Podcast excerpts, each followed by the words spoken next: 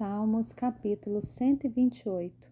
Bem-aventurado aquele que teme o Senhor e anda nos seus caminhos. Você comerá do fruto do seu trabalho. Será feliz e tudo irá bem com você. Sua esposa no interior de sua casa será como a videira frutífera. Seus filhos serão como rebentos da oliveira ao redor da mesa. Eis como será abençoado o homem que teme ao Senhor. Que o Senhor o abençoe desde Sião, para que você veja a prosperidade de Jerusalém durante os dias da sua vida. Veja os filhos dos seus filhos. Paz sobre Israel.